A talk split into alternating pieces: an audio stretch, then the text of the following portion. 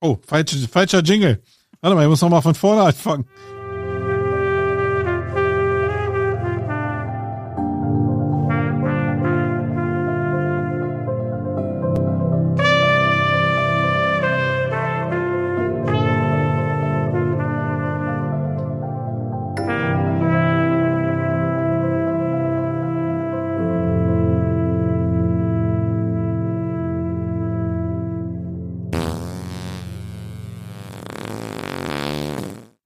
Axt.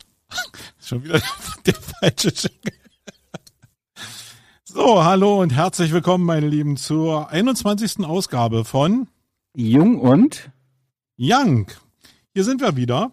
Äh, wollen Ja, euch beglücken in einer Stunde. Ähm, heute mal ein bisschen ja, kurzweilig, würde ich fast sagen, weil wir gar keinen Gast haben, sondern ich heute eigentlich die Show so übernehme und gedacht habe, ich will mit Wolfgang mal über ein paar Sachen reden. Wir, also ihr seht uns ja jetzt nicht, aber wir sind ziemlich alte weiße Männer, grauhaarig und sind aber auch schon lange im Business. Ja, wir haben als Unternehmer schon eine ganze Menge erlebt und ich habe gedacht, das ist doch total cool, wenn ihr da einfach mal dran teilhaben könnt an unserem Wissen und deswegen habe ich gedacht, wir wir, wir sagen einfach mal unsere fünf Punkte, die wir uns empfehlen würden, wenn wir äh, unserem Gründer ich was empfehlen müssten mit Stand jetzt.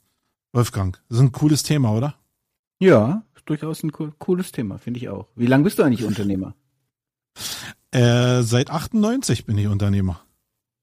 Okay. Also bin ich in, faktisch überhaupt noch gar nicht lange am Start. Ich meine, du bist ja schon seit, äh, was bist du überhaupt für ein Baujahr? Ich glaube, du bist 54 war Baujahr, oder? genau, ja, genau.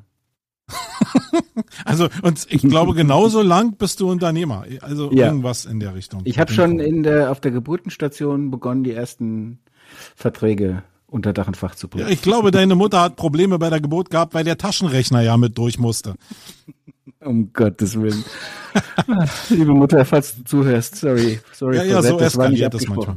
Nee, nee, nee, Genau. das hier ist nie was Nee, also- abgesprochen. Ich bin jetzt Und danach? äh, die, Agent Ihr sagt? Die Agentur wird nächstes Jahr 25. Ich war aber vorher auch schon mal Solopreneur. Das hieß damals zwar noch nicht so, aber war ich auch schon. Also ich habe schon so knapp 30 Jährchen auf dem Buckel. Deswegen ist Ja, das du. Thema tatsächlich, kann man tatsächlich zumindest was dazu sagen, zu den einzelnen Themen, die du so vorbereitet hast. Allerdings, glaube ich, ist das einfach nur eine Perspektive. Könnt ihr euch ja mal anhören und ja, genau. Ja, aber das Leben ist, besteht aus Perspektiven und ich bin auch immer dankbar, wenn ich andere Perspektiven höre. Das heißt noch lange nicht, dass man das so umsetzen muss, aber die Perspektive kann ja schon ein bisschen helfen. Und abschließen will ich dann diesen Podcast mit einer kleinen Marketing-Voraussage für 2023. Ähm, mal nochmal drei Punkte von jedem, so eine Prediction, was so in 23 passieren wird, wo wir uns denn Ende 23 mal dran messen lassen können, ob wir uns denn da nicht vergaloppiert haben oder ob wir Gold richtig gelegen haben. Ähm, ja, das ist so der Ablauf, ungeskriptet. Und ihr seht es jetzt nicht, aber Wolfgang kritzelt schon wieder auf sein Blatt da irgendwelches Zeug, äh, weil er nämlich nicht vorbereitet ist, wie immer. Lieber Marco, Ja, jetzt kommt übertreib's nicht, ja? Übertreib's nicht. Also du provozierst Nein, ich doch will es nochmal zur Erklärung sage, sagen. Wie die Ich Vorbereitung habe sehr, hier sehr ja? spät die Vorbereitung äh, des Skript an ihn gegeben, was ich vorhatte. Und äh, eigentlich hat er es erst eine halbe Stunde vorher bekommen. Deswegen Asche auf mein sieben Haupt. Minuten habe ich gesehen. Ja. Aber das macht nichts. Das kriege ich hin. Nee, genau. So, also soll ich anfangen, Wolfgang? Ja, bitte. Du bist ja heute So. der Host. Äh, Host. Ja, ist ja egal, aber wer anfängt, ähm, hättest du entscheiden können, ja. Du bist ja sozusagen mein Gast heute in dieser Sendung. Yeah. Ähm, also, Fantastic Five habe ich das einfach mal genannt. Äh, was würdest du deinem ersten Gründer ich heute raten? Und der Punkt eins hier auf meiner Liste ist Finanzen.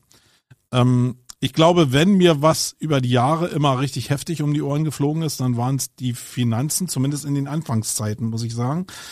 Ähm, da extrem, weil ich gedacht habe, ich kann das alles selber machen. Buchhaltung sieht ja so total einfach aus, ein bisschen Kontierung hier, ein bisschen Kontierung da. Am Ende war es so, wie zumindest in den Anfängen, wie ähm, also kennt ihr vielleicht noch so, wie man Praktikumsbücher schreibt, so jeden Tag immer schreiben, was man denn so erlebt hat und was man gelernt hat. Und wenn man dann so einfach mal eine Woche geschlust hat und da nicht hinterhergekommen ist, dann wird's immer schwieriger, das aufzuholen. Denn dann sind es plötzlich zwei und dann wird der Schweinehund, das aufzuholen, immer größer. Und so war das in den Anfängen auch bei mir. Ähm, hab dann einen auch auf den Deckel gekriegt, das ist schon viele Jahre her.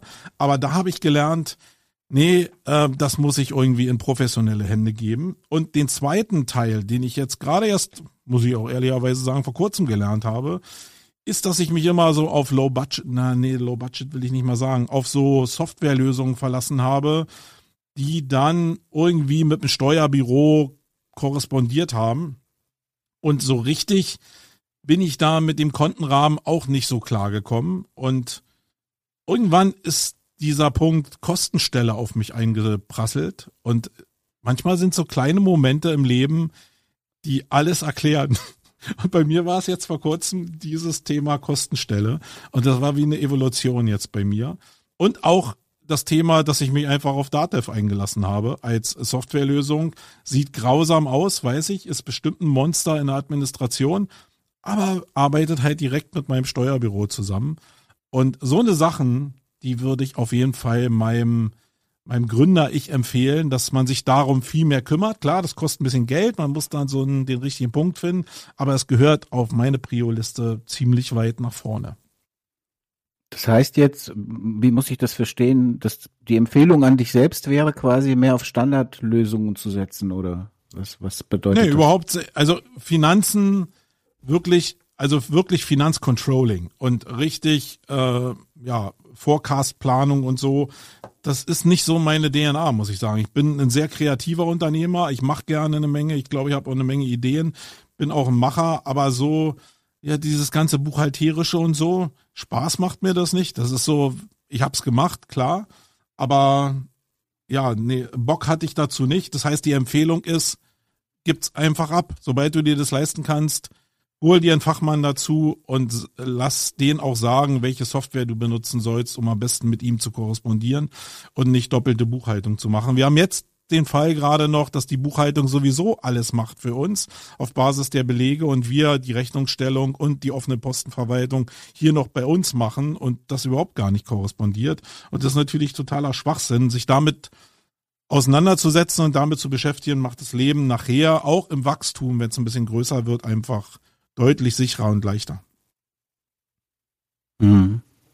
Punkt. Punkt. Okay, also Punkt eins Finanzen. Was würde ich meinem eigenen Gründer ich heute raten? Ich würde vielleicht noch ein Stückchen weiter auf die Metaebene gehen und sagen, lass dir von niemandem sagen, wie du deine Finanzen organisieren musst. Abseits von dem Thema, dass du natürlich am Ende des Monats idealerweise mehr Einnahmen als Ausgaben hast, um das mal so einmal gesagt zu haben. Ähm, aber grundsätzlich finde ich, ja, es gibt bestimmte Dinge, die kannst du standardisieren. Ja, es gibt äh, bestimmte Notwendigkeiten, die du erledigen musst und setz dich mit denen auseinander, denn es hilft ja nichts, du musst es tun. Es gibt wenig Menschen auf der Welt, denen völlig egal ist, wie es dir geht, zum Beispiel der Pfarrer und die Finanzbeamten, ja. Also die sind beide nicht von dir abhängig, du aber von ihnen, mehr oder weniger, ja, beim Pfarrer.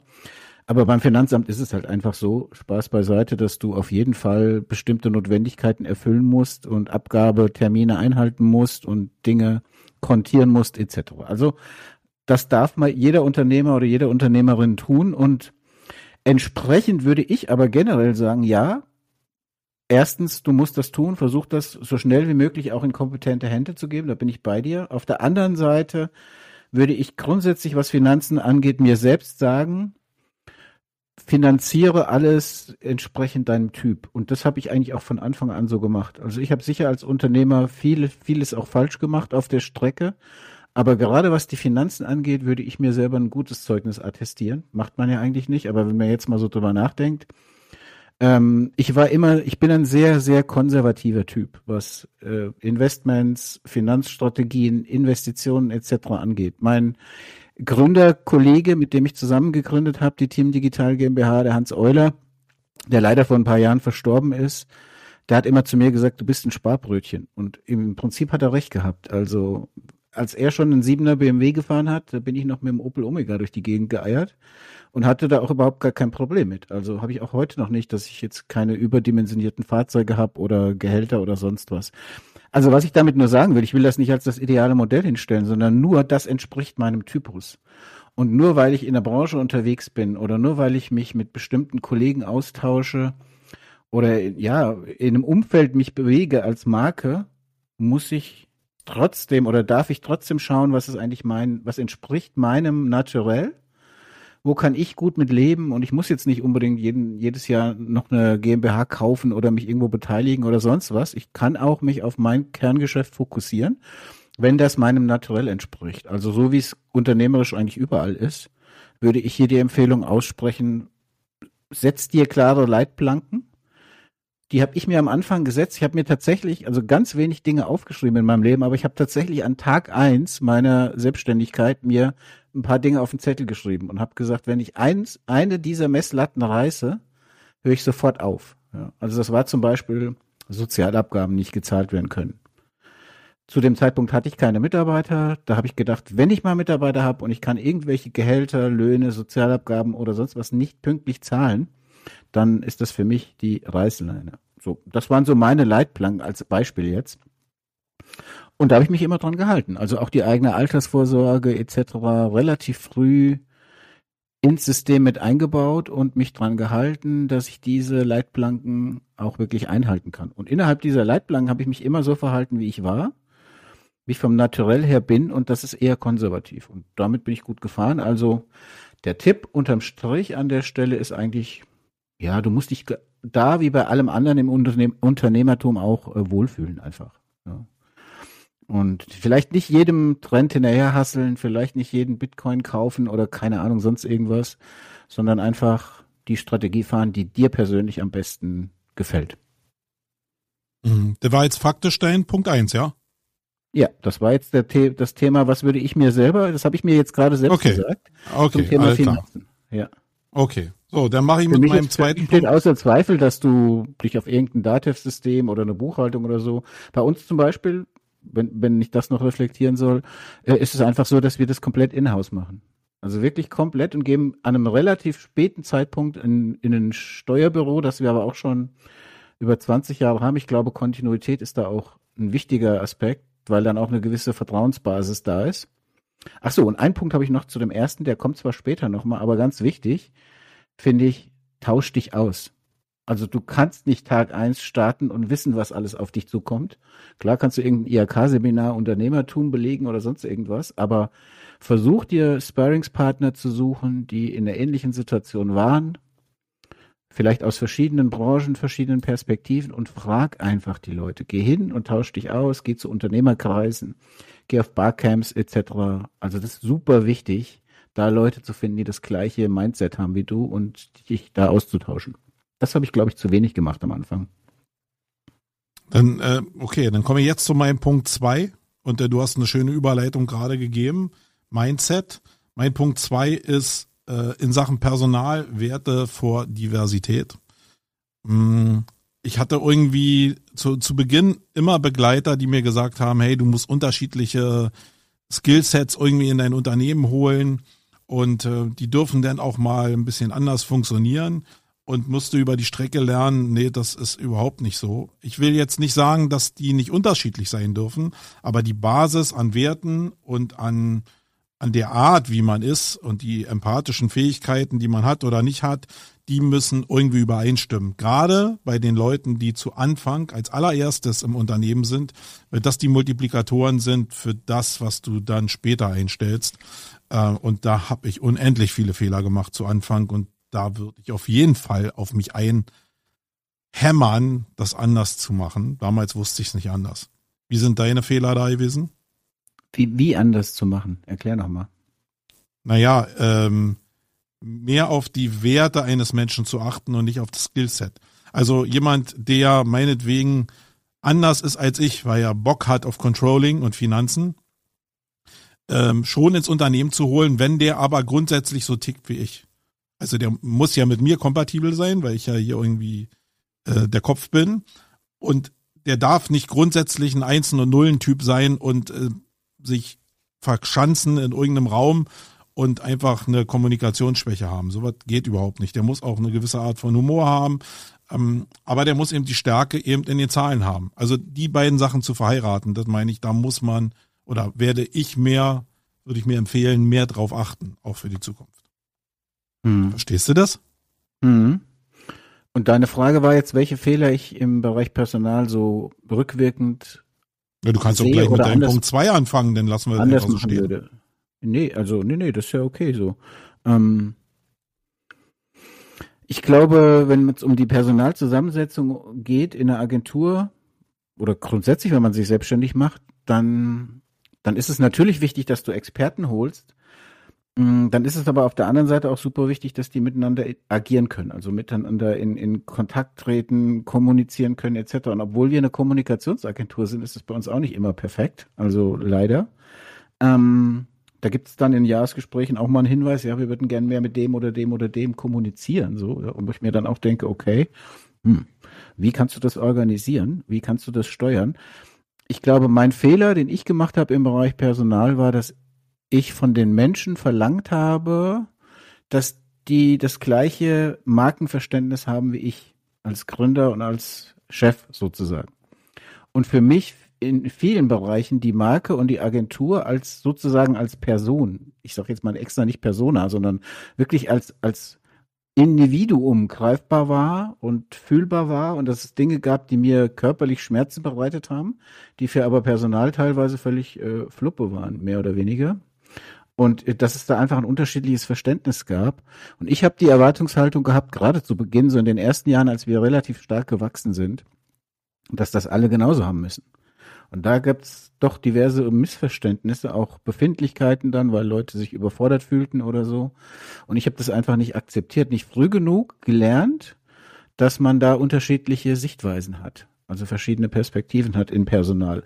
Und die Kunst, glaube ich, als Unternehmer ist es, diese verschiedenen fachlichen Kompetenzen und die verschiedenen Sichtweisen auch auf das Konstrukt Unternehmen, dass man die so zusammen modelliert, dass sie bestmöglich funktionieren glaube, da sollte man viel Wert drauf legen. Das heißt, welche Skills brauchst du da als Gründer? Ich glaube, du musst sehr viel moderieren können. Du musst sehr empathisch sein, also möglichst viele Perspektiven nachvollziehen können und so ein bisschen aus deiner Unternehmerhaut auch raus. Also ich glaube, ich hätte das ein oder andere Mal mehr aus der Rolle Unternehmer gedanklich mal rausgehen müssen und überlegen, wenn ich jetzt Angestellter wäre oder Angestellte in der Agentur, wie würde ich denn das sehen? Ich glaube, dann hätte ich vielleicht an der einen oder anderen Stelle etwas mehr Verständnis dann auch für die Position gehabt. Es war jetzt ja so, dass wir über die Jahre sehr wenig Fluktuation hatten. Also es hat eigentlich nie wirklich zu krassen Krisen geführt, aber es gab schon unterschiedliche Ansichten beim Personal und äh, Chefetage, sage ich jetzt mal, oder Geschäftsleitung. Und ich glaube, da generell das, was wir ja im Marketing propagieren, nämlich zu sagen, versucht die Perspektiven zu wechseln, hin zum Kunden, seinen Nutzen, seine Dinge zu argumentieren. Ich glaube, da wirklich vielleicht als Geschäftsführer zu sagen oder als Inhaber, ähm, eigentlich ist mein Personal auch eine Zielgruppe. Und deren Nutzen zu argumentieren, auch intern die so anzusprechen wie eine Zielgruppe und achtsam damit umzugehen, welche Befindlichkeiten da sind, das äh, habe ich so über die Jahre erst gelernt. Das ist aber immer noch nicht abgeschlossen, der Prozess. Das ist auch, finde ich, schwierig. Vielleicht hat das auch mit dem Alter zu tun. Ich glaube, früher ist mir das leichter gefallen. Aber ich versuche das nach wie vor. Okay, dein Punkt zwei. Das war mein Punkt zwei. Ach so, du ergänzt das immer so als dein eigener Punkt. Du bist genau. ja ein genau. Schlawiner, hör mal. Ja, ja hör mal. Ja, hör ja. mal.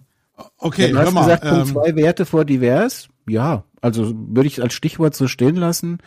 Wie gesagt, also ich finde, es ist super wichtig, das Team gut zusammenzusetzen, dass die miteinander gut können und zweitens selbst als Verantwortlicher eben diese Perspektive des Teams auch mal einzunehmen. Und das ist mein Punkt Personal. Genau.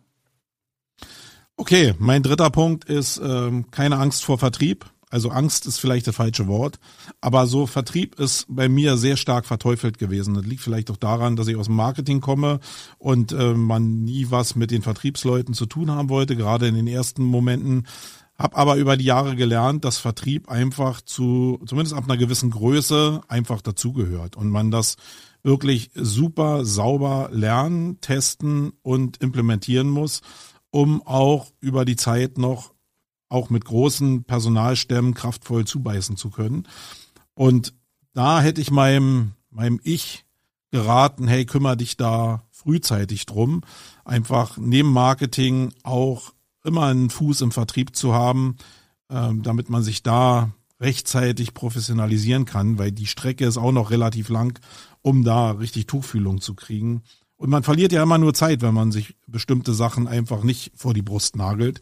Und ähm, das würde ich auf jeden Fall höher auf die Priorität legen. Wie war das bei dir? Boah, das ist ein schwieriges Thema. Ich bin froh, dass Robin Heinze nicht im Raum ist. Grüße gehen raus.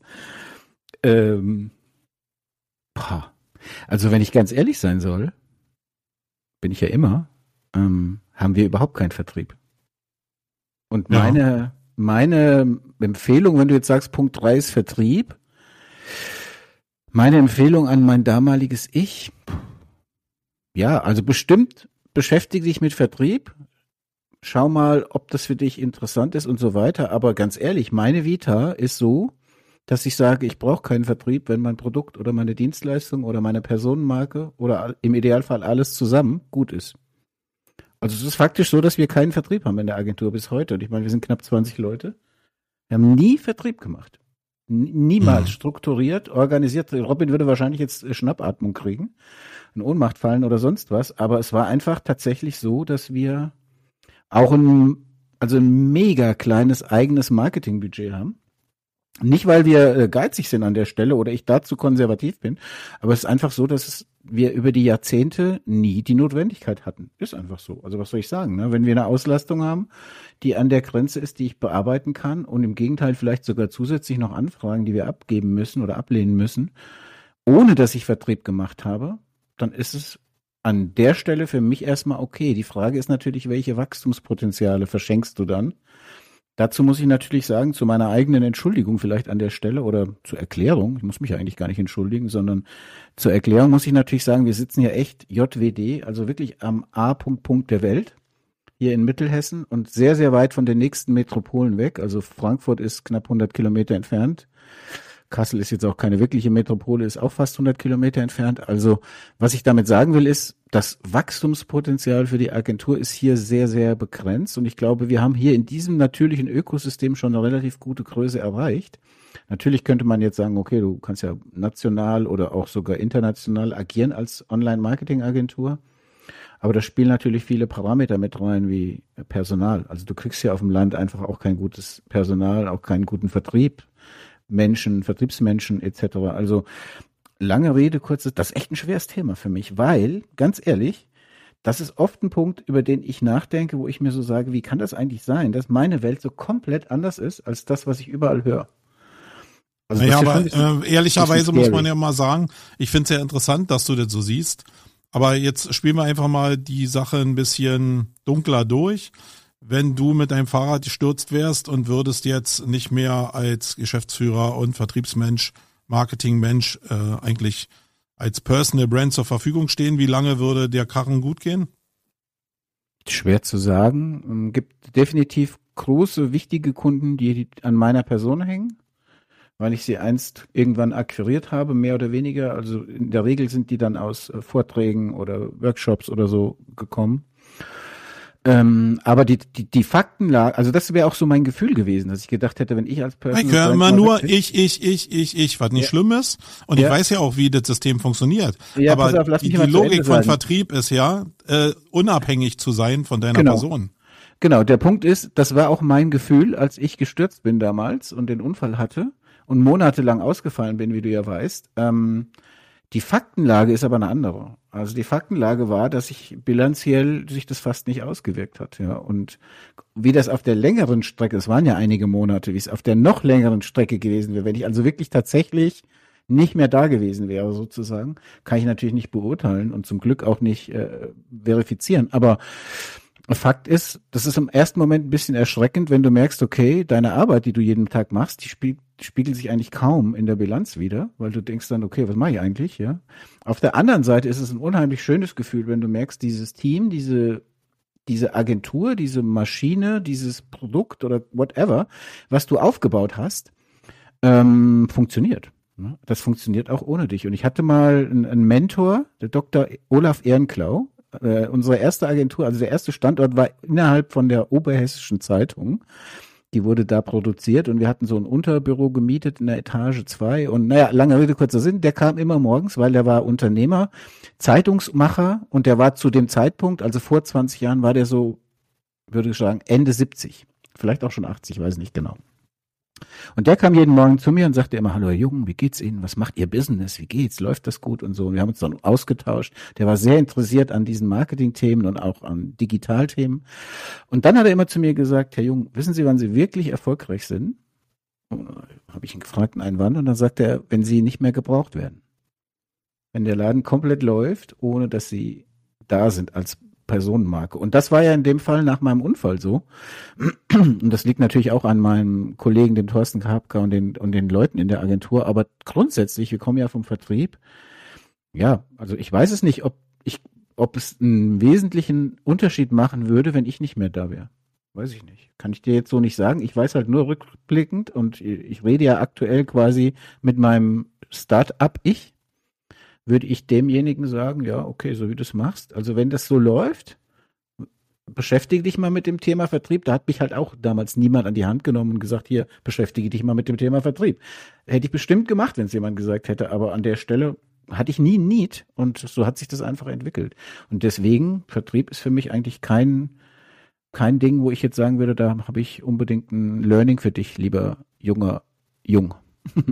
Junger Young hätte ich fast gesagt. Genau, ich würde meinem Ich halt sagen, also wenn man sich das anhören könnte, was du gerade so erzählt hast, würde ich meinem Ich sagen, hör dir das genau an. Und genau das ist der Fehler. Dann lernst du es. genau. Ja, kann man, kann man ja so sehen. So, äh, Punkt vier ist bei mir, bau dir ein Auftraggebernetzwerk auf. Ähm, hört sich jetzt so an, als ob ich eigentlich damit meine, das, was du gerade beschrieben hast, nämlich viel networken und für sich Vertrieb machen über seine eigene Person. Das meine ich aber gar nicht, sondern was in meinem Start, also bei meinem Start eigentlich so vielleicht ein Problem war, ist, dass ich sehr stark mit der Szene verbandelt war und sehr stark in dem Bereich drin war, wo sich andere Leute meiner eigenen Expertise rumgetrieben haben. Das funktionierte zu Anfang noch sehr, sehr gut, weil einfach der Markt ja ein mega Nachfragemarkt war. Und äh, da ist immer so, ja, für jeden eigentlich was dabei war. Ich habe aber über die Jahre gelernt, dass es viel, viel cooler ist, sich ein Netzwerk von Leuten aufzubauen, die überhaupt gar nichts mit dir zu tun haben und die du irgendwann in die Position gebracht hast, dass die einen Vorteil in deiner Dienstleistung und in deinem Schaffen gesehen haben und dass die dann auch wieder zusammengebracht werden mit anderen Leuten, die auch nichts mit der Bubble zu tun haben, um dann so einen, ja, wie so einen Vertriebskreis aufzubauen von Leuten, die dich immer wieder anrufen, wenn sie mal eine Frage haben, weil sie ein geschäftliches Interesse daran haben, dich zu kontaktieren und nicht nur, weil sie eigentlich genau auf demselben äh, Kampfgebiet steppen wie du. Das zu trennen, glaube ich, habe ich viel zu spät gemacht und das war ein Fehler und das würde ich nicht empfehlen, das anders zu machen, aber mehr darauf zu achten, ich habe es gerade bei meinen Ausflügen im Eventbereich gesehen, dass da das extrem verbreitet ist.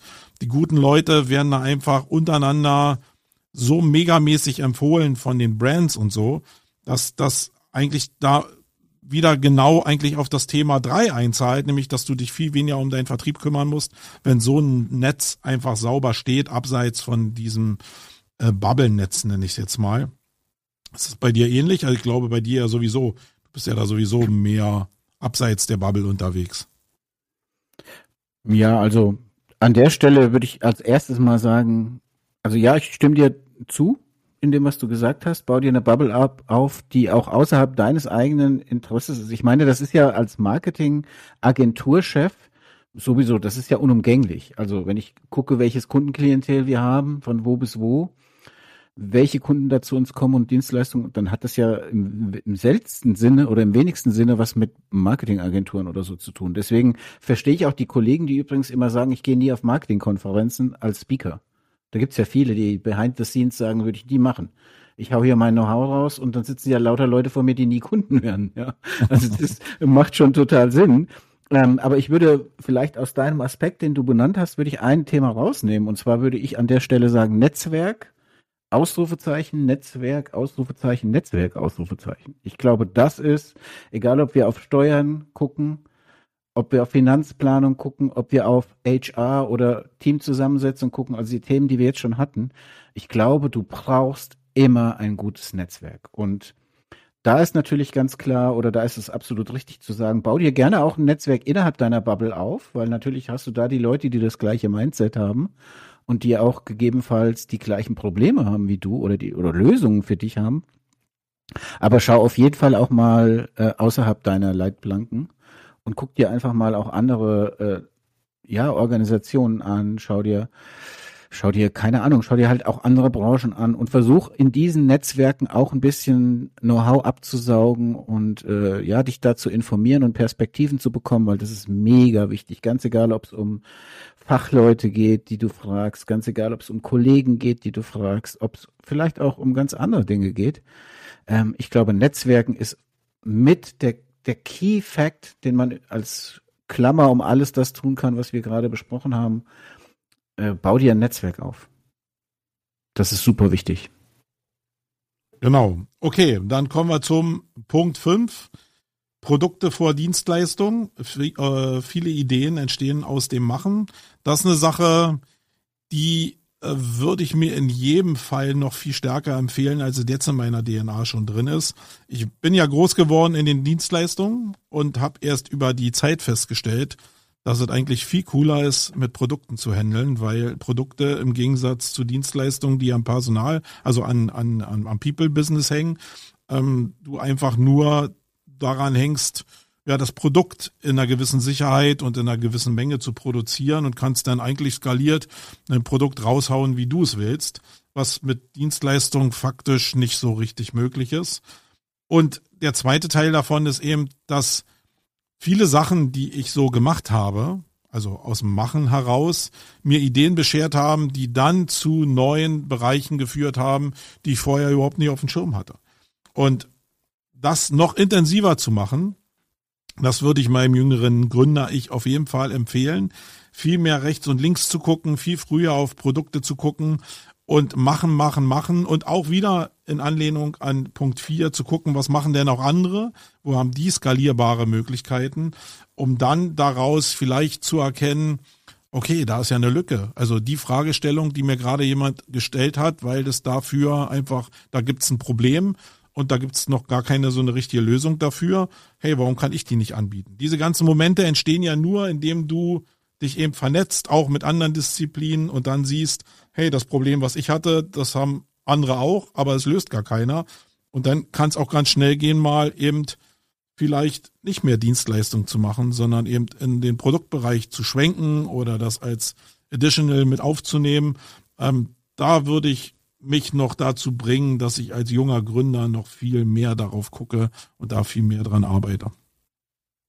Ja, 100% agree. Fällt mir schwer zu sagen, aber ist so bist du deutlich stärker als ich oder wir als Agentur. Bei uns ist der Dienstleistungsanteil, keine Ahnung, 90 Prozent oder so. Und das ist natürlich, was Skalierbarkeit angeht, übel. Also definitiv. Das heißt, ein Produkt in dem Sinn, ja, haben wir so eigentlich gar nicht. Ähm, ja, schon, ähm, es gibt ein paar Sachen, aber trotzdem, im Endeffekt ist es we im Wesentlichen Dienstleistung. Und da hast du natürlich das Problem, dass die Skalierbarkeit einfach begrenzt ist. Definitiv. Und damit auch das Wachstum begrenzt ist. Ähm, wenn es die Situation so ist wie jetzt bei uns, dann würde ich sagen, gibt es noch einen Faktor, der super wichtig ist. Der hat jetzt nicht unbedingt was mit Produkten zu tun, aber grundsätzlich mit einer Dienstleistung, dass halt Weiterbildung ein wahnsinnig wichtiges Thema ist. Also ähm, und zwar deswegen, damit du einfach dann, wenn du schon nicht skalieren kannst, weil du keine Produkte hast, dass du dann einfach sagst, okay, ich, ich optimiere aber wirklich meinen Dienstleistungsbereich dahingehend, dass ich äh, keine Ahnung, eben bestimmte Workflows, bestimmte Prozesse e und Dinge etabliere, die mir dann vielleicht noch einen Freiraum schaffen, um äh, ja doch ein bisschen mehr skalieren zu können. Allerdings nicht wirklich skalieren wie jetzt jemand, der einfach nur da guckt, äh, steht und guckt, wie viele Artikel jetzt aus seiner Maschine fallen oder so. Sondern einfach nur, dass du, wenn du das aber machst, Dienstleistung dann so verstehst, dass es eigentlich auch ein Produkt ist, ähm, dass du versuchst da zu optimieren auf der gesamten Strecke mit Tools, mit Methoden, mit Prozessen, mit Abläufen etc. Also das ist, glaube ich, ganz wichtig. Da habe ich auch am Anfang, ich glaube, da habe ich hier und da auch zu lange gezögert, Dinge einzuführen, auch in der Agentur. die dann letzten Endes dazu geführt haben, dass wir effizienter wurden. Also das hätte man schneller machen können. Hm, weiß ich nicht. Da gehört für mich noch ein Thema dazu, das du gar nicht auf deiner Liste stehen hast, aber was ich für wahnsinnig wichtig finde. Und wenn ich jetzt mit mir heute, also ich stelle mir jetzt wirklich mich selbst vor, ich sitze da gegenüber und, und sage hier, Wolfgang, was, was, auf was muss ich noch achten? Und dann würde ich dem, dem, dem jungen Jungen, würde ich sagen, achte wahnsinnig auf dein Zeitmanagement. Ja. Das hat direkt mehrere Ebenen, das Thema. Also das eine ist, du musst in irgendeiner Form einen Gegenpol schaffen zu deinem Unternehmertum. Keine Ahnung, geh in den Wald, fahr Fahrrad oder sonst was, so wie ich es gemacht habe, aber nimm dir dafür feste Zeiten, plan das fest ein und denk nicht, weil andere erzählen, sie würden 80 Stunden die Woche arbeiten, müsstest du 90 arbeiten, um gut zu sein, ja, sondern ja, also mach einfach Zeitmanagement für dich persönlich und mach auch Zeitmanagement in der Agentur so, dass du immer ausreichend Zeit hast, an der Agentur zu arbeiten. Und das habe ich lange nicht gemacht. Also ich war zu 100 Prozent operativ eingebunden und dann bleiben einfach solche Themen wie Vertrieb, wie äh, Weiterbildung und andere Dinge, die du halt planen musst, ja, oder wo du, wo du einfach Zeit investieren musst, wo du auch testen musst, dich weiterbilden musst und so weiter. Das bleibt halt auf der Strecke, wenn du wirklich im Produktionsprozess bist. Das ist natürlich leicht gesagt, wenn du am Anfang natürlich, natürlich auch versuchst, so viel wie möglich Umsatz einfach zu fahren, gerade in den Gründerjahren wo du ja schauen musst, du hast Kosten, du hast dann Anfangspersonal etc. etc. Das ändert sich ja dann auch alles, das ganze Setup ändert sich ständig Trotzdem solltest du von Anfang an sagen, und das hatte ich in meinen Leitplanken nicht stehen, und das ärgert mich heute. Ich hätte von Anfang an sagen müssen, keine Ahnung, einen halben Tag die Woche oder whatever, ja, so und so viele Stunden beschäftigst du dich nur mit Planung, mit Testen, mit Ausprobieren, mit Optimierung etc. Und das habe ich nicht gemacht. Also Zeitmanagement, das wäre noch was, wo ich sagen würde, gehört im Endeffekt so ein bisschen in die Kategorie Produkte vor Dienstleistung. Nicht direkt, aber dahingehend, dass ich halt Strategien entwickeln muss und dann auch mal überlegen, ich muss mir die Zeit nehmen zu überlegen, welche Produkte könnten es denn sein? Wo habe ich denn eine Idee? Und ich hatte sicherlich Produktideen über die Jahre, aber ich habe die nie umgesetzt, nicht mal ansatzweise, einfach weil keine Zeit dafür da war. Und deswegen Zeitmanagement mhm. ist, glaube ich, ein super wichtiger Skill, den man haben sollte. Ja, ich glaube, das wäre auch eine Frage gewesen, die ich noch an dich gehabt hätte. Wie viele Möglichkeiten hast du denn neben deinem Betrieb jetzt überhaupt so eine ja, Produktideen, die du vielleicht rechts und links siehst, überhaupt mal anzutesten und überhaupt in irgendein Stadium der Umsetzung zu bringen? Und da, wenn ich mich selber sehe in den, zumindest, also jetzt nicht die vergangenen fünf Jahre, aber die Zeit davor, war ich so sehr auf Dienstleistung getrimmt, dass ich eigentlich gar nichts anderes gesehen habe. Mittlerweile ist es deutlich anders. Aber ich habe auch bei dir das Gefühl, dass da gar nicht viel Platz ist zu, also so das zuzulassen, weil man muss es ja zulassen, muss ich dann ein bisschen äh, Freiraum zum Testen auch lassen, ob dann bestimmte Sachen auch gehen. Und ähm, da glaube ich, ist bei dir gar nicht so viel möglich, oder? Ja, das siehst du richtig. Das hat natürlich auch, und das ist jetzt gar keine, ja, ist einfach eine Momentaufnahme. Das hat natürlich auch mit meiner persönlichen Situation zu tun, die ich privat hatte und dann auch durch den Unfall. Das ist natürlich auch, sind Dinge passiert in meinem Leben jetzt sozusagen, die ähm, sehr viele Ressourcen gebraucht haben, wo man vielleicht auch die eine oder andere Stunde mal für sowas aufgewendet hätte und das ging eben nicht, weil ich jede Woche, du weißt es ja, wie viele Stunden ich trainieren muss und so weiter, damit ich überhaupt beweglich bleibe in, in bestimmten Bereichen. Ähm, das, ich will aber gar nicht jammern, das ist halt einfach so. Aber prinzipiell ja, man muss sich die Zeit nehmen, um, um sich da Freiraum zu schaffen. Und da hätte ich eigentlich auch gern mehr. Ich muss aber auch sagen, jetzt in dieser aktuellen Unternehmerphase, in der ich bin, nehme ich mir auch mehr Zeit zum Testen. Das Schöne bei mir ist an der Stelle, dass unsere wichtigen Kunden, also die, bei denen wir wirklich sehr, sehr eng ins Marketing verwoben sind. So, ich, du weißt ja, ich kam ja heute auch von einem Termin beim ganz tollen Kunden, wo ich auch immer super gerne interagiere. Und heute waren wir wieder mal persönlich in Präsenz zusammen. Es war ganz, ganz wundervoll. Ähm, aber da ist es aber tatsächlich auch so, dass die das auch erwarten von mir. Also das ist auch ein Teil meiner Dienstleistung, dass ich bestimmte innovative Dinge, jetzt nicht unbedingt natürlich, welche Produkte kann eine Marketingagentur eventuell an den Start bringen, aber grundsätzlich, wie verändert sich Marketing? Wo geht's hin künftig? Das, was wir auch gleich noch besprechen werden. Also all diese Dinge, welche Techniken verändern sich, welche internationalen Möglichkeiten haben wir und so, das erwarten die als Dienstleistung von mir, als Beratungsleistung und das versetzt mich natürlich in die Lage, dass ich ab und an dann halt auch mal eine Stunde für solche Dinge aufwenden kann, die ich normalerweise nicht hätte. Also mein bestes Beispiel eigentlich in den letzten zwei, drei Jahren ist ähm, Corona-Teststation.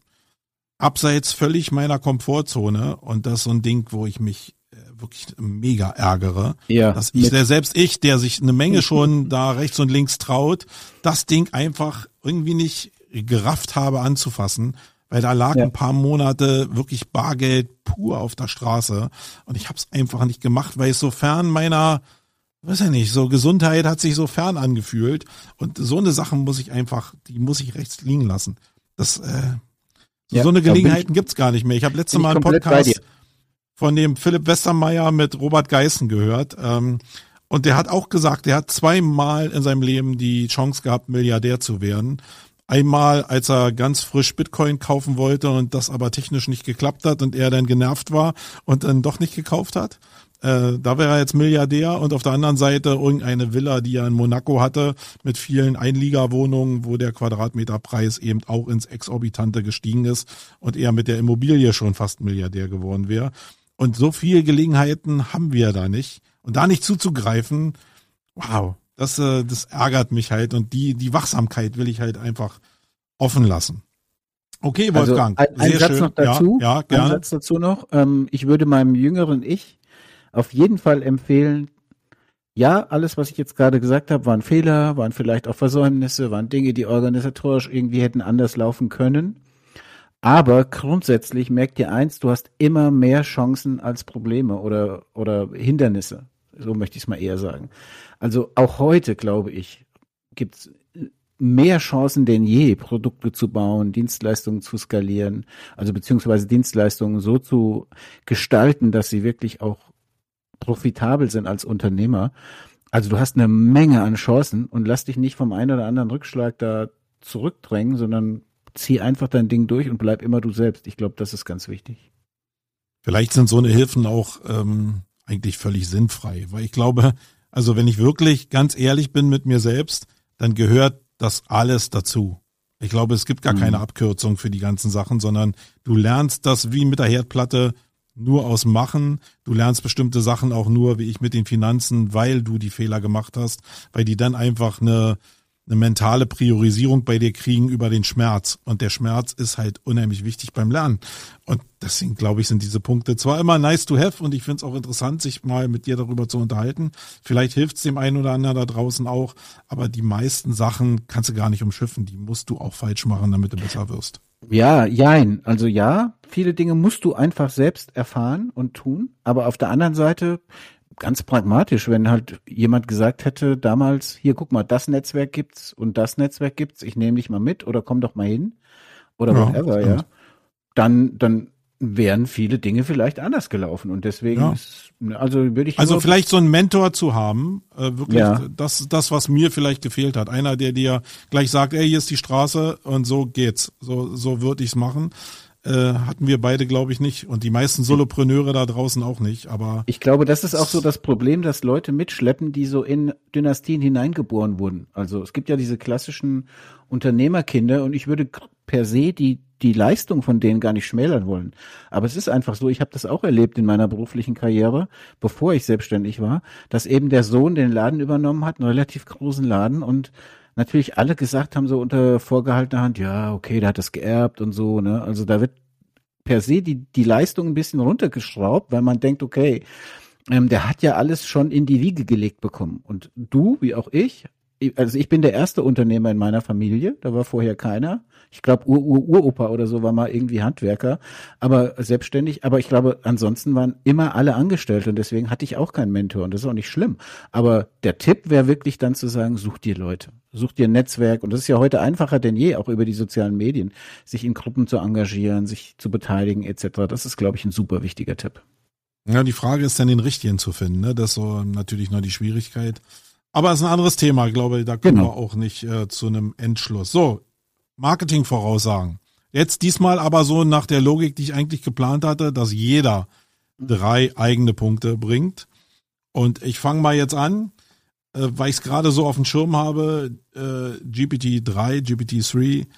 Ähm, ich glaube, das wird richtig reinhauen im nächsten Jahr. Wird den Markt radikal verändern im, im Bereich Produkte, im Bereich Texting, im Bereich Texter. Ähm, was ich da aktuell sehe, selber mache und ähm, so wahrnehme, glaube ich, wird das eine Riesenveränderung bringen. Und das wird natürlich dazu führen, dass vielleicht Preise für Texte sinken, würde ich vielleicht prognostizieren. Und dass aber auch in der Übergangsphase äh, vielleicht automatisierte oder leichter automatisierte Texte als Produkt vermarktet eher im Preis noch hochgehen, weil es noch nicht so viele machen. Aber auf dem auf dem längeren Verlauf, vielleicht auch erst 2024, 2025, werden die Preise auf jeden Fall dadurch radikal absacken, wäre meine Prognose. Ja, soll ich, soll ich jetzt doch was dazu sagen? Oder nee, sollst du nicht, sollst deinen Punkt, sagen? deinen ersten Punkt sagen. okay, ja, also mein erster Punkt wäre an der Stelle eigentlich auch ähnlich, ein bisschen anders aus der Perspektive, aber ich halte KI, AI und AR und diese ganze Gemengelage und da muss ich nochmal einen Shoutout an Colin Kroom, der ja hier bei uns Gast war, und auch an Bastian Grimm machen, die beide fantastische Keynotes gehalten haben aus meiner Perspektive in Salzburg äh, bei den OX Days. Die haben dann nochmal meine persönliche meine persönliche Perspektive befeuert, indem sie wirklich tolle Keynotes gehalten haben mit Optionen, die in Kürze kommen werden, äh, die sie aufgezeigt haben und so weiter. Das hatte ja der Colin hier auch erzählt. Und ich glaube, dass künstliche Intelligenz, Augmented Reality, AI, dass sich das alles sehr, sehr, sehr schnell in unseren Alltag integrieren wird. Also ich muss auch tatsächlich sagen, in der Agentur setzen wir das schon ein an sinnvollen Stellen und wir testen auch sehr intensiv, da sind wir wieder beim Testing, ähm, und ich glaube auch, also das ist so ein bisschen, für mich fühlt sich das gerade an wie das personifizierte 10x-Thema von Frank Thelen. Ja, Grüße gehen raus. Also er hat ja dieses 10x. Ja, gehen, gehen da Grüße raus? Ge ja, gehen da, Grüße raus? Ja, okay, ja, da gehen auf jeden Fall Grüße raus. Und auch an Philipp Klöckner. Und an, an Philipp auch. Falls er zuhört, genau. Oder das Peace. Glaube ich aber nicht. Peace out. Ähm, ja, also an die beiden Grüße raus. Und aber was ich sagen will, das war ja dieses, ah, so ein bisschen dieses virtuelle Thema, alles wird schneller, Innovationsgeschwindigkeiten nehmen enorm zu, äh, Disruptionen werden wesentlich schneller stattfinden als früher. Ja? Und ich glaube, das wird jetzt zum ersten Mal spürbar und fühlbar. Und das finde ich richtig spannend. Wo wird es die meisten Auswirkungen haben? Was denkst du, was in 320 wirklich auf der Straße schon angekommen ist? Also auf jeden Fall Content Creation in jede Richtung. Ich bin da komplett bei dir, was Text angeht, aber ich würde es überhaupt nicht auf Text beschränken. Also gerade testen alle Texttools, Neuroflash etc., ja, wie die Dinger alle heißen, Copy AI etc. Ähm, aber ich teste wirklich sehr, sehr viel im Moment und ich muss sagen, gerade was auch was künstliche Bilderzeugung äh, angeht, äh, Avatarerzeugung angeht, was Bildnutzung angeht. Also ich möchte aktuell wirklich kein Bilddatenverlag sein, der irgendwie von Bilddaten lebt, irgendwelche Stockfotos verkauft oder so. Das ist eine absolut disruptive Branche, finde ich. Entschuldigung, aber ich, was ich besonders spannend finde, und das, deswegen hatte ich den Bogen eben zu Frank Thelen gezogen, ist, ich teste jetzt zum Beispiel, testen in der Agentur gerade ein Tool, das die Dinge kombiniert. Also sozusagen Canva, das kennt ja, glaube ich, jeder. Wir setzen in der Agentur Adobe Express ein, also so ein Content Creation Tool, wo du ein Bild hast und Text hast und so weiter. Und wir testen jetzt ein Tool, das im Prinzip die komplette Strecke abnimmt. Ja, also du gibst nur noch ein gewisses Briefing vor und das Ding baut dir Grafiken, lizenzfreie Grafiken, baut dir den Text dazu, macht dir ein Karussell, macht dir ein Imagevideo, macht dir Gott weiß was. Und das ist jetzt schon auf einem Niveau, wo ich sagen muss, das ist sehr, sehr gut, um es als Basis für Arbeit zu nehmen und dann manuell nachzuschärfen und individuelle Corporate Wordings einzubauen und so weiter. Und das wird mit Sicherheit noch wesentlich besser werden. Da bin ich komplett überzeugt von. Deswegen, ich sehe es aktuell als wahnsinnige Chance und deswegen ist KI, AI, AR, dieser gesamte Themenkomplex für mich etwas, was sehr schnell und damit meine ich definitiv im nächsten Jahr bei uns allen ankommen wird. Also zum Beispiel als als einer. Äh, zum Beispiel, als, wie heißt das Tool? Puh, das müssten wir in den Shownotes ver, ver linken, das weiß ich jetzt wirklich, wirklich nicht aus dem Kopf. Wie gesagt, ich war ja nicht vorbereitet auf die Sendung. Ich glaube, aber wenn ich da jetzt irgendwas Falsches sage, um Gottes Willen, nee, ich kann ich jetzt nicht machen. Ich kann es aber wirklich, also rausgeben ist auch kein Ding und es funktioniert auch wirklich gut. Irgendwie ist irgendwas. Na, packen wir in die Show Notes. Äh, ja, ich kann auch, wenn ich, wenn ich gleich interaktiv mein Smartphone einschalte, was ich natürlich während der Aufnahme immer ausschalte, damit es nicht klingelt. Natürlich, natürlich. Dann kann ich gleich nachgucken, da habe ich das drin stehen. Vielleicht schaffe ich das noch. Ansonsten reichen wir das gerne allen Interessenten nach. Aber was ich sagen wollte, ist eben diese Kombination aus den ganzen Sachen und das Ganze integriert in, und du siehst es ja aktuell überall. Guck dir mal irgendwelche Tools an zur Grafikbearbeitung oder Texttools. Fast überall nimmt das, hält das ja jetzt schon Einzug als Funktionalität, ja. Und was ich in Salzburg gelernt habe, ist, dass einer der Vorreiter in diesem Bereich ähm, Office, äh, Microsoft ist mit seinem Office-Paket, also 365, wo in Kürze so Bildgeneratoren in PowerPoint, in Word etc. zur Verfügung stehen werden und auch KI-Textgeneratoren in der Software zur Verfügung stehen werden.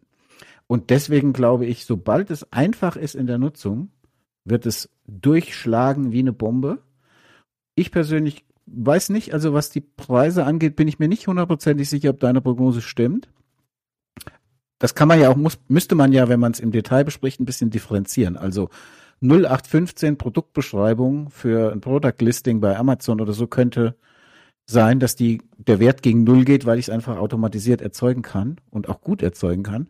Ich glaube, spezielle Artikel, Presseartikel, Fachartikel, Artikel, die interpretativ auch unterwegs sind, das wird lange Zeit nicht möglich sein, ohne dass jemand draufschaut. Und die Leute, die das dann können, werden natürlich teurer, weil das einfach weniger werden. Also äh, da wird's in alle Richtungen sich entwickeln, aber ich bin einfach mega gespannt, wohin sich das entwickelt. Für mich sehr, sehr spannend an der Stelle, und das ist mein Punkt eins KI, AI, AR, das, das ganze Thema, ähm, das wird nächstes Jahr richtig auf die Straße kommen. Na, dann komme ich mal zu meinem Punkt zwei und das ist eigentlich genau der Gegenpart, nämlich dass die kreativen Formate, von denen du ja auch gerade schon ein bisschen gesprochen hast, ähm, auch die Gewinner sein werden, weil da, wo es auf der einen Seite einfacher wird, werden die Sachen, die wirklich noch mit mit dem mit dem Tool Nummer eins gebaut worden sind, nämlich das, was zwischen unseren Ohren sitzt, äh, wer da richtig gut ist, der wird auf jeden Fall der Gewinner sein. Und hier gehen ein paar Props raus an Andreas Bierwirt. Genau so eine Typen meine ich, die einfach mit viel Wortwitz, mit viel Bildgestaltung, mit Individualisierung es einfach schaffen, Leute zu begeistern. So eine Sachen werden dadurch noch aufgewertet. Also, ähm, lieber Andi, ich glaube, genau dein Business, du bist da genau auf einer Goldader unterwegs äh, als Gegenspur zu der anderen Seite davon gibt's auch gar nicht so viele Leute, muss ich ehrlicherweise sagen, ähm, die so so in der Art einfach frei Schnauze schreiben mit einem gewissen Wortwitz. Was mir in Berlin noch so einfällt als Agentur ist Dojo Fucking Yeah, also die Dojo-Agentur, eine Werbeagentur, Kreativagentur, die das auch im ähnlichen Stil machen und so eine Sachen, glaube ich, wären äh, in 2023 auch noch mehr hervorgekehrt auf Basis von dem, dass eben eine Menge AI, KI-Zeug einfach ja, Mainstream wird. Mhm. Ich habe übrigens das Tool gefunden. Soll ich es nachreichen jetzt? Möchtest ja, sag mal. Das Tool heißt predis.ai, also P-R-E-D-I-S.ai. Okay, danke. Kannst du auch direkt, äh, du kannst direkt einen kostenlosen Test von der Website direkt fahren, also ein Image, ein Karussell oder ein Video erzeugen lassen. Du gibst einfach ein paar Stichworte rein und dann schaust du mal. Äh, das ist international möglich, das erzeugt Text und Grafiken und ja, natürlich werden jetzt viele Leute dann sagen, oh, ist aber jetzt nicht so toll, was da rauskommt. Guck dir einfach mal so ein Karussell an, gib mal irgendein Thema rein, keine Ahnung, Webdesign oder was weiß ich, was auch immer du machen möchtest und schau dir mal das Karussell an, was erzeugt wird und überleg mal, wie viel Aufwand hast du dann noch, ähm, das wirklich auf ein sehr hohes Niveau zu setzen, manuell. Und der Aufwand ist schon sehr gering, denn du kannst auch natürlich deine CI hinterlegen, du lädst dein Logo hoch, das Team, das Tool definiert sofort deine CI-Farben, gestaltet alles in deinen CI-Farben etc. Und das ist sehr, sehr cool. Und einfach um da noch einen draufzusetzen, habe ich die Woche ein Tool äh, im Test bei uns in der Agentur, da weiß ich jetzt aber wirklich die URL nicht, habe ich auch nicht gescreenshottet. Aber da ist es so, dass du tatsächlich über Sprache zum Beispiel ein Webdesign definierst. Also du sagst dem Tool, ich brauche ein Webdesign mit den Grundfarben so und so und so und so, die kannst du natürlich nachher manuell auch noch einstellen. Aber du sagst, ich habe ein 9 zu 16 oder 16 zu 9 oder whatever für ein Format. Ich möchte mobil hauptsächlich optimieren und äh, das Thema ist das und das und ich möchte drei Unterebenen haben etc. Also verstehst, was ich meine? Du beschreibst mit Sprache eine Website und das Tool generiert dir ein Template mit Code. Also mhm du hast sofort direkt auch den Code, den du rausholen kannst. Du kannst natürlich Parameter verändern etc. Alles ja noch Spielerei. Der Colin Kroom oder ich weiß jetzt gar nicht mehr, ich glaube, der hatte gesagt, das ist so ein bisschen wie die C-Netz-Telefone am Anfang jetzt, die dieser im Koffer rumgeschleppt wurden. Da erinnerst du dich ja vielleicht noch dran. So ungefähr sind diese Tools jetzt zu sehen vom Entwicklungsstand. Aber es gibt doch schon ein gutes Gefühl dafür, wo das mal hingeht. Also von daher, ja, so. Mein zweiter Punkt wäre an der Stelle, und das ist halt so meine DNA und mein, mein, mein Ding einfach, wäre Marke Matters. Das hatte ja auch der Bastian Grimm, ohne ihn jetzt überstrapazieren zu wollen. Aber das hatte er auch, äh, wie ich fand, sehr bezeichnend bei der SEOCom in der Keynote drin.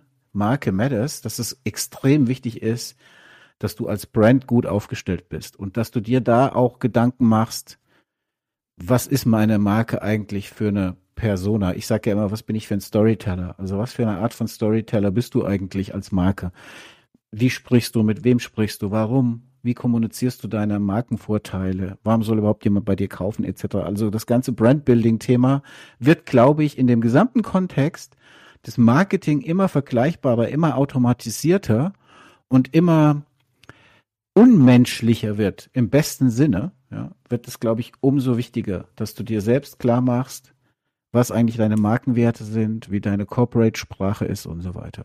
Ich habe heute in dem Meeting erfahren von jemand, der eine Text-KI baut für Deutsch, äh, was da in Zukunft möglich sein wird mit Whitelist und Corporate Language. Also du kannst im Prinzip deine Kommunikationsregeln hinterlegen, gibst deinen Text rein und das Tool schreibt den wirklich so um, dass er so klingt, als hättest du ihn geschrieben. Das ist nochmal eine ganz andere Ebene, als einfach nur Text zu erzeugen mega. Also da tut sich wahnsinnig viel und ich glaube, im Kern ist die Message dahinter, Marke matters. Ja, wie es immer schon war, glaube ich. Ähm, mhm. Nur die Zeiten, wo die ganz Kleinen immer auch nach vorne gestoßen sind, die haben das so ein bisschen verwässert. Im Kern ging es, glaube ich, immer darum. So, mein Punkt drei ist mehr Freelancer, weniger Agenturen.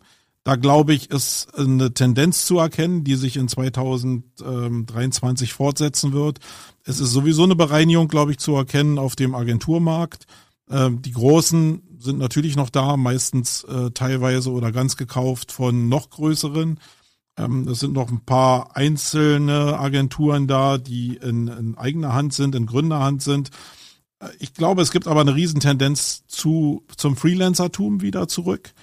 Und äh, das wird sich massiv durchsetzen, glaube ich, oder wird sich äh, noch mehr rauskehren, was für die Agenturen, die dann noch übrig bleiben, überhaupt gar kein Problem ist, weil es eine Alternative äh, zu festangestellten Mitarbeitern sein kann. Preislich bin ich mir doch noch nicht so ganz sicher, wie denn die Konkurrenz sich auf die Preise, die Stundensätze und Tagessätze auswirken werden.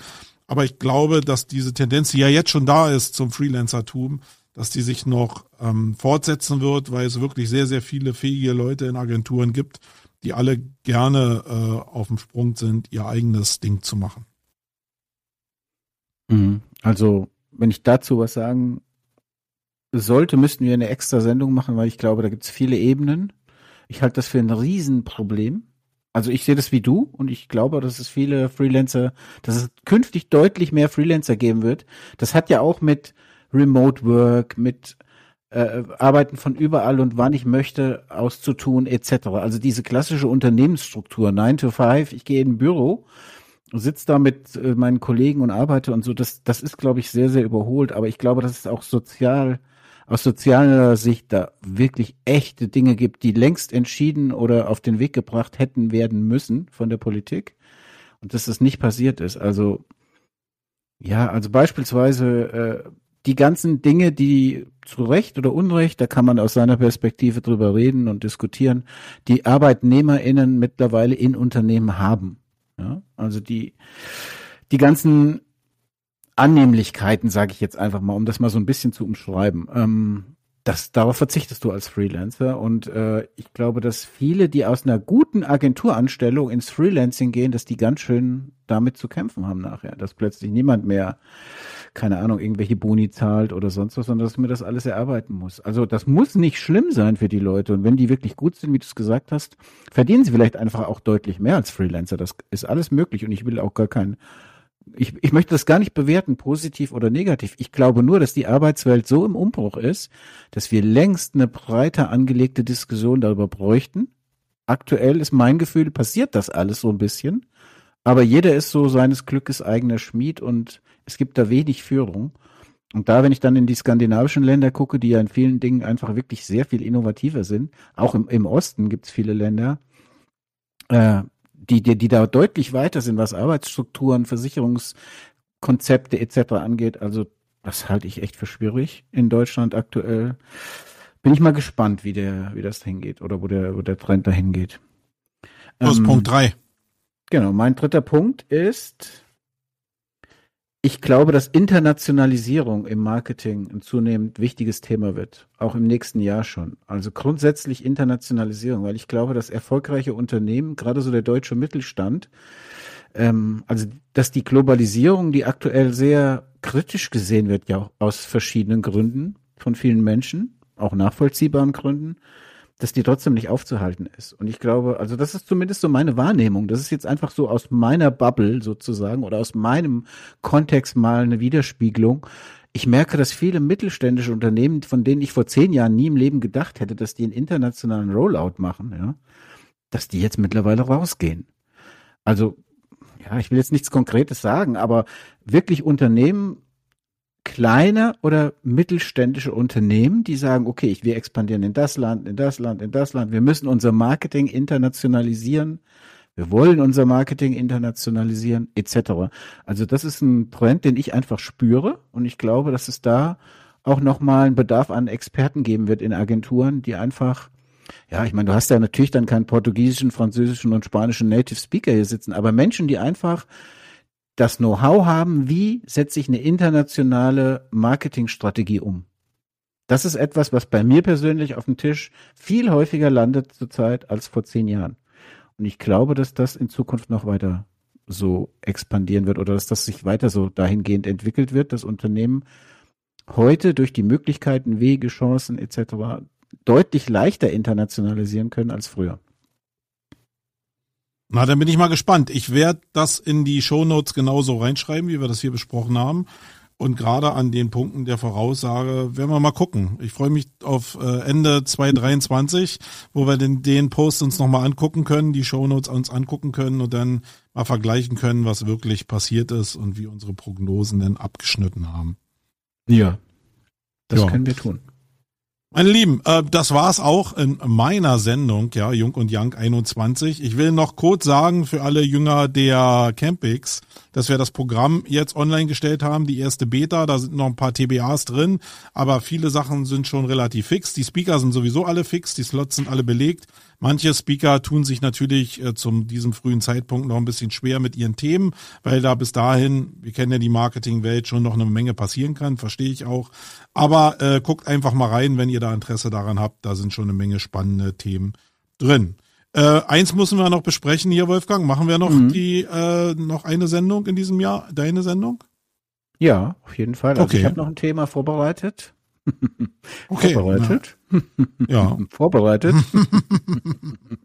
oh, oh, also machen wir noch eine Sendung in 14 Tagen. Wir ho, ho, ho, eine Weihnachtssendung. Wir eine Sendung, genau. Ja. Und äh, in diesem Sinne, ich fand's äh, sehr spannend. Eine Stunde drei haben äh, wir. Du hast was vergessen. Ach, wieder diese Vorstellung da, die, man, der hat sich das irgendwie, also, ja, okay. Lass, Komm, lass loslegen. Deine ja. Sendung, ja. Okay, pass auf. Ähm, ich habe hier eine schöne Sache und zwar den Moralomat.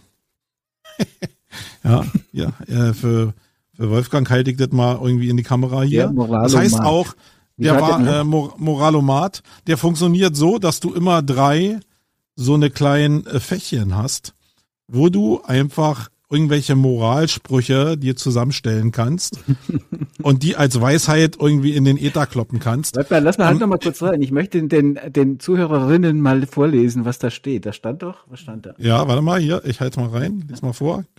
Marco Young hat immer recht. Ach nee, warte, Moment. Marco Young steht ja unten im. nein, nein, da steht, Mut ist letztlich eine gesellschaftliche Pflicht. Okay, ja. So, und jetzt ändere ich die ganzen Scheiß ja. hier. Ja. Äh, selbst, Warte mal, in der Mitte mache ich auch noch. Okay. Selbstlosigkeit ist sozusagen immer, kann ich nicht lesen, immer, den letzten musst du ein Stückchen rüberfahren. Selbstlosigkeit so. ist sozusagen immer Gabe und Aufgabe zugleich. Okay. Ja. Also du kannst immer hat- dämliche den Sprüche. Den hast du doch nie im Leben selbst gekauft. Nein, den habe ich bei Amazon irgendwann gefunden. Und äh, sowas liebe ich ja. Da kannst du einfach irgendwie, äh, legst du einfach drei Blätter um und äh, denkst dir ein paar Sätze dazu aus und haust es in Social Media. Und dann debattieren die Leute darüber. Funktionieren ziemlich gut, habe ich festgestellt. Sehr spooky, aber funktioniert. Oh Mann, du bist, ey, du bist echt ein krasser Typ, ja. So, jetzt deins. Ja, ich habe heute eine Empfehlung, deswegen habe ich auch unbedingt drauf gedrungen. Also ich meine, ich weiß, du denkst ja immer daran, aber heute habe ich dich mal. Hast du wieder sehr, Geld sehr, bekommen? Ich habe wieder Geld bekommen, genau. Ähm, ja, ich habe heute definitiv eine absolute Empfehlung und ich sage das nicht, weil ich sie so sehr mag, sondern weil ich glaube, und das sage ich jetzt wirklich ohne Witz, ich glaube, Natürlich, das beste Buch- wirklich. das ist das beste Buch, was ich jemals äh, businessmäßig in der Hand hatte. Und das ist das Buch Positioniere dich Schritt für Schritt zu deiner wirksamen Positionierung. Das passt ja so ein bisschen zu Marke Betters etc., was ich erzählt habe. Von der Ja. lieben, lieben, lieben Julia Reuter von Herzblut Digital. Und ich weiß genau, dass ihr das unangenehm ist. Wir hatten nämlich auch schon Telefonate, habe ich ihr genau die gibt aber auch richtig Gas, muss ich sagen. ich also selbst in liebe- meiner ich Wahrnehmung liebe dieses Buch. finde ich, so finde ich das richtig engagiert. Das ist so, so toll gemacht. Das ist so toll didaktisch aufgebaut. Das ist mit so viel Liebe produziert. Was kostet Das heißt- der Schinken? Positioniert, ich kann es ja nicht sagen, weil sie hat es mir geschenkt. Ich habe keine Ahnung. Sie Ich hat's dir geschenkt. Sie Ja. hat's dir geschenkt. Mhm. Sie hat's Ähm, dir geschenkt. glaube- Ich glaube 19 Euro oder 29 Euro. Es ist völlig egal. Ich sag euch das wirklich aus vollster Überzeugung. Wenn ihr wissen wollt, wie ihr eure Positionierung verbessern könnt, eure Marke stärken könnt, euch selbst nochmal reflektieren könnt, das ist das geilste Buch, was es dazu gibt. Positioniere dich von Julia Reuter. Grüße gehen raus. hast du geschenkt bekommen, ey. Muss jetzt nochmal sagen, dass du es geschenkt bekommen hast. Und dann warte, und dann warte ich einfach, ob der Postbote mir was bringt. Weißt du, weißt du, wie viele Bücher ich dieses Jahr bekommen habe? Und ich bin sehr dankbar über jedes einzelne, weil ich habe in jedem auch Ja, Buch ja, du machst das auch total ich, pfiffig. Weil ich im Deep Talk Club halt so viel unterwegs bin, bei Ja. der lieben Jasmin, Sonntagmorgens um acht, kannst du gerne auch mal machen, aber da, da schwimmst du ja, das wissen wir Nee, ja. dann da kriege ich aber noch mehr Bücher. Guck einfach hinter mich, da sind schon genug Bücher. Da schwimmst du ja in Ich kann deinem gar Pool. nicht. Ich habe, Ich glaube brauch, 20 ähm, Bücher äh, dieses Jahr bekommen und die waren wirklich alle, die, die ich komplett gelesen habe, toll. Sowas wie Social Audio von Michael Ehlers hatte ich ja auch schon als Hier, so was kriegst du nämlich nicht hier. Kick mal. Das halte ich noch mal in die Kamera. Ja? Jetzt Kannst du lesen? Einiges klar. Phrasen-Dreschmaschine. Ja. Und guck mal. Und welche Phrase ist da jetzt eingestellt? Ich sehe wieder einen Teil nicht, mein Lieber. So? Nee, nee. Andere anderswo. Richtung? Kann ich lesen, ist unscharf. Tut mir leid. Musst du vorlesen. Unbelievable oder was heißt das? Ah, ambivalente I Identifikationsrelevanz. Ah. Das ist ein Okay. cooles Wort, oder? Oder hier, äh, ich drehe einfach mal weiter. Ihr könnt es ja nicht sehen. Das ist so ein Drehscheibensystem hier, so aus Pappe. Mir wird Äh, einiges klar. und- Ja. Und da kann man auch äh, zum Beispiel äh, si- systematisierte Aktionsphase mal besprechen. ja, super. Also wenn dir mal ein super. Thema fehlt, äh, dann nimmst du einfach so eine Sache. Markus, wird Zeit, dass wir Schluss machen, glaube ich. Ja, ich glaube auch. Ich muss sowieso Ja, ja. los hier. Meine Familie wartet. ja Da genau. war mir wieder eine, eine, ein, ein, nee, ein, ein Fest war es mir. ja, genau. Mir auch. Wolfgang. Und ist schön unvorbereitet. Äh, müssen wir öfter mal machen. Sieben Minuten hatte ich. Ja, ihr Lieben, falls ihr denkt, was erzählt eigentlich für einen Scheiß? Ich hatte, ich hatte wirklich sieben Minuten, ja. Sorry for that. Ja, alle klar. Okay, habt eine schöne Okay. Zeit da draußen. Tschüss. Ja, schöne Adventszeit. Tschüss.